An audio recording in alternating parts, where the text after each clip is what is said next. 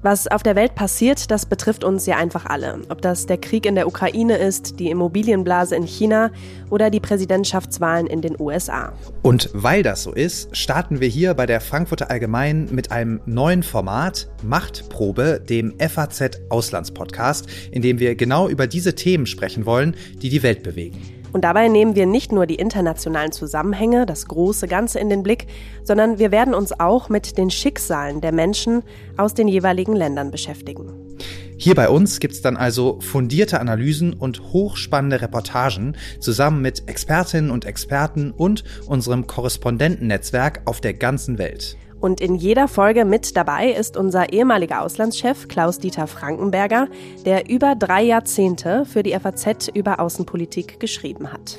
All das erwartet Sie also hier bei uns ab dem 29. April jeden zweiten Samstag bei FAZ Machtprobe. Mein Name ist Felix Hoffmann. Und ich bin Kathi Schneider. Und wir freuen uns, dass Sie mit uns auf die Reise gehen.